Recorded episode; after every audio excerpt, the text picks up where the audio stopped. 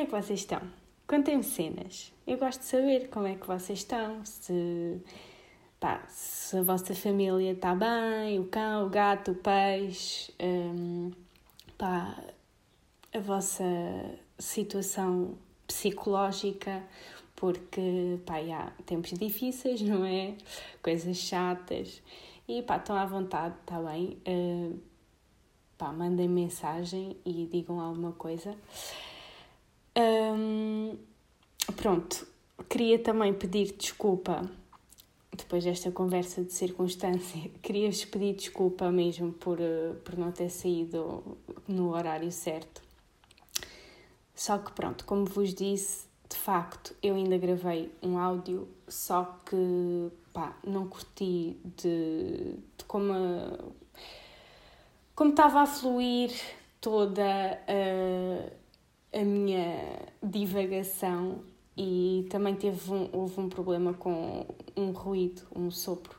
Foi tipo um, tipo um sopro, vá, uma cena, tipo uma inspiração assim muito forte para cima do micro que eu não consegui tirar. E, e sendo sincera, se calhar se não fosse tanto pela parte do ruído, eu provavelmente tinha lançado o episódio na mesma, porque também foi um compromisso que eu assumi comigo mesma. Tipo, é, é normal que nem todos os episódios vão ser bem aquilo que eu queria, não é? Ainda por cima, à medida que a pessoa vai bebendo, as coisas uh, não é? alteram-se um bocado. Apesar de que eu descobri que sou muito mais fluida a conversar enquanto estou bêbada do que quando estou sóbria. Não sei se isto faz muito sentido, mas uh, eu verifiquei isto em relação a mim. E também. Um, Pronto, porque tenho consciência que nem, nem sempre vou conseguir dar o meu melhor. Portanto, provavelmente teria publicado na mesma, mas por causa da cena do ruído, pá, não curti mesmo porque vocês iam ouvir e é, é, é super desagradável, eu odeio ouvir essas coisas e mesmo que eu vos avisasse o tempo em que era, pá, chato, não, é que foi mesmo uma cena hardcore e não foi fixe. Portanto, pá, decidi vou falar na mesma, na, nos mesmos temas, mas vou ver também se consigo organizar isto de forma melhor. Então é assim, eu ultimamente uh, acabei ontem de ver uma série com a minha mãe que está na Netflix que é Manhunt. Eu não sei se vocês conhecem, se já ouviram falar, mas é sobre um caso que se passou pá, durante, eu acho que foi a partir dos anos 70 que o gajo começou a fazer merda e depois foi apanhado em 97. Portanto, foram 17 anos depois que ele foi apanhado, portanto, e há 80. Em 80 ele começou a fazer merda. Então, o que é que este gajo fazia? Não sei se vocês conhecem a Ted Kaczynski, acho eu, não sei se estou a dizer bem o nome dele, mas o que é que ele fazia? Ele mandava por uh, correio bombas e ele tinha um, um grupo-alvo, não eram pessoas. Um, ehm, específicas, não havia um padrão de vítimas, como por exemplo, pá, eu gosto bem de ver este tipo de séries, portanto estou mais ou menos, tenho consciência de algumas coisas, e por exemplo, um, agressores sexuais, por norma têm um estilo de vítima, tipo cabelo preto, olhos azuis, percebem? Certas características, uh, pronto, que as agrupam às vítimas como pronto, alvo desse, desse criminoso. Este uh, não tem nada a ver com isso, ele, ele pronto, mandava bombas por e-mail, não, não era nada sexual, mas o, as pessoas eram completamente aleatórias, vá tirando a ocupação que tinham. E por norma eram ocupações. Um, com um certo grau de avanço tecnológico. Por exemplo, ele chegou a atacar um diretor de um aeroporto, um engenheiro naval, opá, coisas assim. Engenheiros informáticos também eram muito eram alvos dele. E ele, durante estes 17 anos, acho que foram 6 ou 7 ataques que ele fez, ou talvez, se calhar estou a fazer confusão, mas eu acho que foram aí uns 6 ou 7 ataques e morreram 3 pessoas e teve 23 feridos e com 23 feridos, não pensem que era tipo um quartozinho, uma coisinha assim leve. Não, um, eles no final da série, é porque a série é baseada em factos verídicos, caso ainda não tivessem percebido, um, eles mostram alguns depoimentos de algumas vítimas em série, não as vítimas uh, reais, mas presumo que, tendo em conta que é baseado em factos verídicos, um, pronto, que, que seja real. Por exemplo, um senhor que ficou só com dois dedos e meio numa mão, um, há, pessoa, há, há também, acho que foi esse engenheiro, um, houve um que morreu, eu acho que foi o diretor do aeroporto, e um engenheiro naval ficou com com opá, com cicatrizes na cara e ficou tipo com uma mancha no olho, acho que cegou um, acho que houve um senhor que ficou cego de um olho por causa disso, se não dos dois, acho que foi só de um mesmo. Um, um disclaimer aqui, uma cena bué, que eu não curti muito dessa série é que normalmente, especialmente a Netflix, não sei qual é que foi a cena deles, tipo, eles normalmente no final da série baseado em factos verídicos, eles depois mostram fotos das pessoas reais, dão assim tipo um update daquilo, pronto, como, como está ele na prisão ou não, alguns infelizmente são soltos. Uh, pronto, dão updates e mostram fotos, mostram fotos das pessoas, dos agentes do FBI que o detiveram, não sei quê. Pá, e, e esta não, esta fui pesquisar, há muita coisa na net Pá, mas desiludi um bocado porque estava à espera de. Pronto, de uma certa hum, ligação daquilo com a realidade. Portanto, eu, eu, no fundo, eu não sei bem ao certo aquilo que é verdade e aquilo que não é. Mas porquê é que eu estou a falar disto? Aquilo é, pronto, ainda por cima, uh, séries da Netflix e hoje em dia eu adoro, mas aquilo nos primeiros episódios é um bocadinho difícil de perceber em que, em que altura é que se passa. Aquilo mostra os anos e não sei o quê, aquilo anda entre 95 e 97. 97 foi quando ele foi apanhado e em 95 foi quando veio para lá o agente que o apanhou. Na altura, hum, eh, a abordagem dele foi um bocado diferente, porque normalmente toda a gente sabe, a polícia procura é, é provas tipo ADN, bababá, impressões digitais, nananã. Pronto, e este agente não, este agente uh, adotou uma, uma abordagem muito diferente que foi a linguística forense. Pá, se vocês quiserem pesquisar sobre isso, pesquisem, mas basicamente, assim muito resumido, um, ele escreveu, este, este criminoso escreveu um manifesto, uma espécie, de, digamos, uma bíblia, mas pronto, eles chamam manifesto e aquilo não é uma bíblia porque não é uma religião. Mas basicamente é uma teoria, como se fosse uma teoria política uh, ou económica. Uh, eu acho que tinha 57 páginas, uma coisa do género, e, um, e então ele explicava basicamente os problemas. Eh, acho eu, opá, eu não sei decor o nome, mas eu acho que é a sociedade moderna e o, o, as suas consequências, ou a sociedade do futuro e as suas consequências, uma coisa do género. Em que basicamente ele é muito, ele explica, pronto, por vários motivos, que é altamente contra a tecnologia, porque a tecnologia cria-nos dependência e faz com que nós, nos, nós passamos a reger-nos por uma, uma série de condições e normas por causa dessa tecnologia e dos avanços da sociedade que tiram a nossa liberdade. E, e pá, para já não é nada difícil nós identificarmos com aquilo. Eu, pelo menos, concordo, concordo com isso. Eu concordo. As poucas coisas que eles mostraram na série sobre o manifesto, é pá, acho que é completamente. Acho que é, é facílimo nós identificarmos com aquilo e realmente percebermos que ele tem razão. E hoje em dia, então, se naquela altura fazia sentido, hoje então com redes sociais, com todo este, este, este network, toda, toda esta rede de comunicações que nós temos, acho que ainda mais fácil se torna nós concordarmos com isso. E, mas atenção, não, não estou com isto a justificar a abordagem dele, porque há uma diferença entre nós acreditarmos que a tecnologia não é fixe e não sei quê, outra coisa é nós explodirmos pessoas porque elas trabalham em áreas da tecnologia. Pá, não é? O homem claramente tinha ali uma grande falha. Mas porquê que eu, porquê que eu trouxe isto? Não só porque achei super interessante e eu adoro falar sobre coisas interessantes, não é?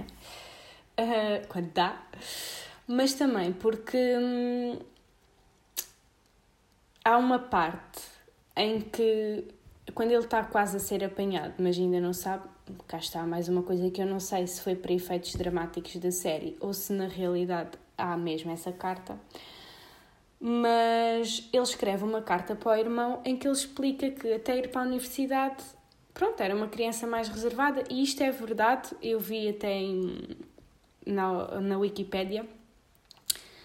Uh, apesar de depois o irmão e a mãe começarem a dizer ah, pois ele era um bocadinho esquisito e não sei o quê, pronto, porque era mais reservado do que as outras crianças, mas não era, daquilo que eu percebi, não era de todo antissocial, não, não fazia assim nada, nunca foi apanhado a fazer alguma coisa assim bué grave, tipo como, sei lá, alguns há, há criminosos que começam logo desde pequeninos, tipo a fazer mal a animais e não sei o quê, pá, eu não apanhei, não apanhei nada disso e pelo menos não vi nada disso na Wikipédia e na série também não, não abordaram muito esse, esse lado.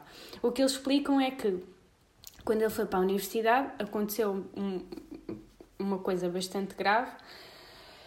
E, e a partir daí ele começou-se a fechar, uh, dava-se basicamente só com o irmão, mas também houve uma situação qualquer com o irmão. Ele, ele, ele, uns anos mais tarde, ele depois acabou mesmo por cortar relações com o irmão e foi viver para uma cabana no meio do nada, em Montana. No meio do nada, sem água canalizada, sem eletricidade, uh, uma, uma casa mesmo pequena, pá, muito minimalista, é uma coisa que nós hoje em dia já estamos familiarizados, ainda que não se conheça muito bem ao certo, uh, pá, mais especificidade, especificidade sobre isso. Basicamente, ele adotou uma vida minimalista, alimentava-se daquilo que o campo lhe dava, caçava para comer. Uh, pronto, uma coisa assim muito primitiva. Mas pá, nada dá a entender. Pronto, ele tinha que matar os animais para os comer, mas nós também sabemos que uh, os animais que nós comemos foram mortos por alguém, não foi por nós, e, e não é por isso que nós achamos que a pessoa é completamente doente. Não sei, pronto, não sei as circunstâncias em que ele o fazia, nem como o fazia, mas isso não, não é relevante, não, eles não relevam isso na, na série, nem, nem vejo isso em lado nenhum uh, discriminado, portanto das duas, uma, não se sabia, ou então, pá, era uma coisa relativamente normal. Uh, e, e, eles dão muito esta sensação ao longo da série que, epá, ele não é assim tão maluco. Ele simplesmente tem aquele desvio de personalidade que depois uh, acabaram, acho que acabaram mesmo por, um, por diagnosticá-lo como, como esquizofrénico. Mas aquilo, ele explicar na carta o que se passou na universidade, pá, não vos vou dizer porque hum, se calhar, mesmo assim, se calhar já disse muita coisa. Mas, mas não, não vou avançar porque se quiserem ver acho que perde a piada. Mas, mas pá, um acontecimento mesmo pesado e, e ele flipou, aquilo mudou-lhe hum, ali qualquer coisa. Mas vê-se, e depois isso acredito que seja acredito que seja um bocado romantizado mas ele até dava explicações ele era professor de matemática ele era muito inteligente e tinha um QI super alto e, e ele na série dava explicações a um miúdo de matemática. E ele gostava muito da mãe. A mãe era bibliotecária e ele dava explicações ao miúdo. E ele via-se mesmo que ele gostava muito do miúdo gostava muito da mãe até certo ponto quando ele está nessa carta quando ele está a relatar a carta um, está a narrar e, e estão a passar imagens. Ele, está, ele, ele questiona-se se houve um ponto em que ele decidiu que ou podia ser normal ou podia adotar aquele estilo de vida. E ele decidiu adotar aquele estilo de vida, enquanto se calhar, enquanto ele esteve a trabalhar naquela tese da sociedade e não sei o quê, se calhar as outras pessoas, eh, se calhar as, se calhar não, outras pessoas investiram na sua família, não sei o quê, e ele acabou por perder isso. Foi uma escolha que ele fez. Ele diz que fez essa escolha, mas que. Pronto, e depois imagina-se com a mulher, com o miúdo, com um bebê, não sei o quê, pronto. E isto para dizer que. Pronto, foi uma escolha que ele fez, mas de certa forma houve aquele acontecimento na vida dele fez com que ele flipasse e fizesse aquilo que fez, que é bastante errado, mas a tese dele em si não é difícil nós hum, entrar, nós compreendermos e até concordarmos, mas depois torna-se difícil é nós metermos na pele dele e pensar assim, epá, pois eu também eu concordo contigo, mas eu não mato pessoas, não mando bombas por correio uh, assim à toa, né? Mas isto para dizer o quê?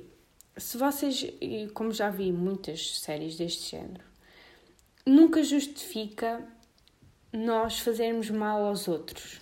Nunca. Nunca justifica. Nunca justifica. E não falo só, não falo só em termos uh, físicos ou, ou até mesmo psicológicos. Apá, nunca justifica. Mesmo, mesmo, por exemplo, às vezes quando nós estamos chateados e damos mais respostas, nada justifica isso. Nós, a menos que seja a pessoa. E mesmo assim, mesmo assim, não, Pronto, eu, na minha opinião, eu acho que nós temos que tentar sempre ser um, superiores a isso. Claro que não é fácil e eu não faço sempre isso, e, e também há uma linha que temos que saber distinguir que é uh, dar-nos ao respeito, não é? Tipo, não é também baixarmos a cabecinha a tudo aquilo que nos dizem, ai ah, sim, sim, pois para não nos chatear. Não, nós temos as nossas crenças, temos as nossas opiniões, devemos defendê-las. Se percebermos que não vale a pena, pá, não vale a pena, deixa estar. Se acharmos que vale, tudo bem, e mesmo, mesmo que, mesmo que cheguemos, cheguemos à conclusão que não vale a pena, pá, se quiserem, tudo bem. Desde que isso não interfira na liberdade dos outros, nem no zelo, nem na dignidade, nem no respeito por essa pessoa. A questão é mesmo essa, e, e por exemplo, há, outros, há tantos criminosos que fazem coisas tão macabras nada justifica, não é esse o meu ponto. O meu único ponto é, por exemplo, mesmo em, em relação à defesa da pena de morte, é pá, há coisas tão graves que nós no, no momento pensamos, yeah, é bem merecido. Mas depois, eu como não sou a favor, há vezes em que sinto isso, mas a verdade é que Sempre. Sempre. Não há uma pessoa que simplesmente nasce assim. Não há. Não há. Apesar de eu acreditar que nós nascemos com maus instintos e depois várias máscaras da sociedade e a educação, a própria educação que nós temos faz com que nós uh, disfarcemos esse, esse lado mau que todos temos. Eu acredito nisto, mas pronto, há quem diga que todos nascemos bons e que só nos, e fa, fazemos-nos maus com aquilo que, nos, que, nos, que se passa à nossa volta e não sei o quê. Mas eu acredito que as pessoas que, que agridem outras, e aqui estou a falar tanto em criminosos macabros quanto em uma pessoa que simplesmente disparata com tudo e com toda a gente. Há motivos. Se esses motivos justificam as ações, não, nem sempre. E aliás, vai o limite que nós aceitamos como ok, isto, isto, isto tem motivo, mas a partir daqui já não, é um, é um limite muito próprio. Cada um tem o seu, mas eu, na minha opinião, acho mesmo isto. De facto, nós somos quem somos, isto agora é, é, um, é um lugar comum e clichê, mas é verdade, nós somos o que somos por aquilo que vivemos. E nós temos que, pelo menos, tentar perceber que na, para aquela pessoa aquilo é, é a solução.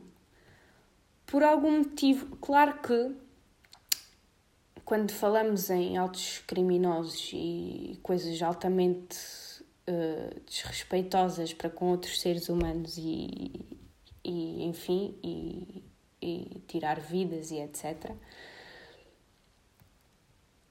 tem que haver uma distinção entre aquilo que é aquilo que é motivado e aquilo que não é. Uma discussão pode ser motivada, agora tirar uma vida não é. Pá, agora, por exemplo, epá, isto, uh, especialmente quando as pessoas têm de facto problemas mentais, há todo um condicionamento ou. Não, ia dizer ou experiências traumáticas, mas acho que as experiências traumáticas tornam-se problemas mentais quando as pessoas, pronto, não têm outra saída senão agarrar-se a isso e, e, e, pronto, naturalmente flipam e tornam-se doentes mentais, pronto. Mas é por isso que essas pessoas têm, vão, vão para, para psiquiatrias, não é? E não vão para, um, para, um, para o mesmo sítio que, que os presos comuns. Porque de facto têm que ser tratados de outra forma. Mas enfim, aquilo que eu queria dizer, não queria ir para um, um ponto tão, tão forte, mas queria explicar que, pelo menos aquilo que eu acho, é que nós temos que ter consciência disto, que se nós, pens se nós tivéssemos passado pelo mesmo das outras, pelo mesmo que aquela pessoa, e agora vá, não vou falar sobre crimes porque percebo que é, um, é, um, é muito mais difícil fazer esse exercício. Mas, por exemplo, pá, com, mesmo, por exemplo, agora com as eleições, com toda esta opinião pública sobre X e Y candidatos, eu acho que cai-se no erro de como esta pessoa não pensa ao mesmo que eu e como, como acaba por ser um pensamento mais extremista, a cancelar. E calma, atenção, não estou a dizer com isto que concordo com, por exemplo, uma... eu não concordo com extremos nenhums, percebem? Eu não sou, não sou a favor de extremos, nem à esquerda nem à direita. A única questão é que eu acho que há uma extrema que é muito mais bem aceite do que outra e são extremos na mesma. E às vezes sinto que as pessoas fazem realmente uma grande confusão entre. Uh, entre. Porque porque eu ao dizer isto parece então que estou a concordar com o extremo, e não vou dizer qual, vocês obviamente estão a perceber, penso eu, se estiverem mais ou menos dentro do assunto, mas eu, não, eu nem, sequer, nem sequer me coloco nesse espectro da política, quanto mais no extremo. Agora,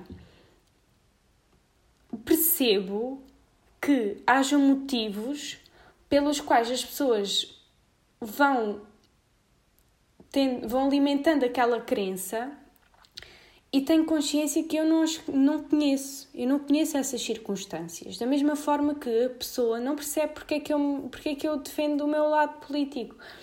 E tudo bem, eu acho que não há problema que nós não nos entendemos, só acho é que temos que manter o respeito e vejo que isso não acontece muitas vezes. E com isto venho, venho completar, ainda por cima já vi que já divaguei bué mas vou então só finalizar com uma pequena reflexão sobre a quote que trouxe, que é da cidade de Ulisses, uh, não é Ulisses, não sei se tenho paciência, se terei alguma vez paciência para ler Ulisses, mas isto é a cidade de Ulisses, e, e a quote é o modo como olhávamos a cidade tinha a ver connosco e com a nossa história, desde logo porque o ponto de vista éramos nós. E é isto, percebem? É só isto.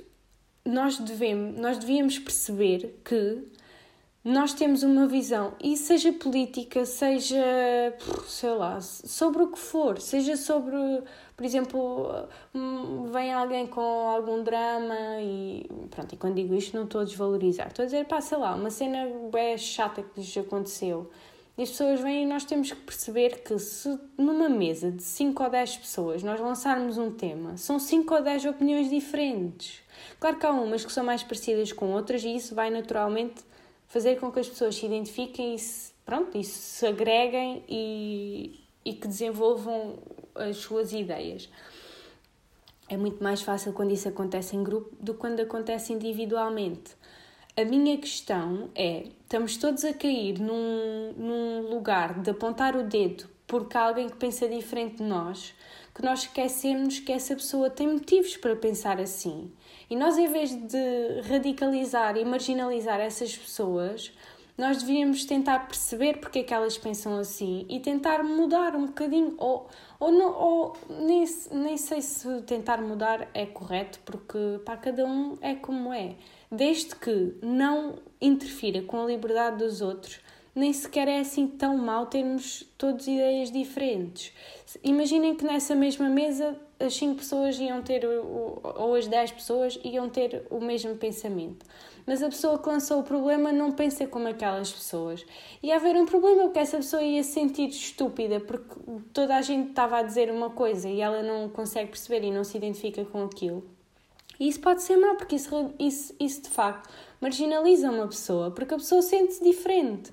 E isso é também uma coisa, um ponto que eles falam na, na série, que é isso, é, chega a um ponto em que, em que toda a gente está no espectro oposto, estão em espectros opostos e não há alguém, não há ninguém que se dê ao trabalho de dizer assim, não, deixa-me ceder um bocadinho daquilo que eu acho que é a razão, que é a minha, e deixa-me tentar compreender porque é que tu pensas assim, o que é que, o que é que te leva a pensar assim e tentar ajudar a pessoa a ver outra perspectiva que pode fazer com que ela mude de ideias ou não, ou que mude a opinião dela ou não.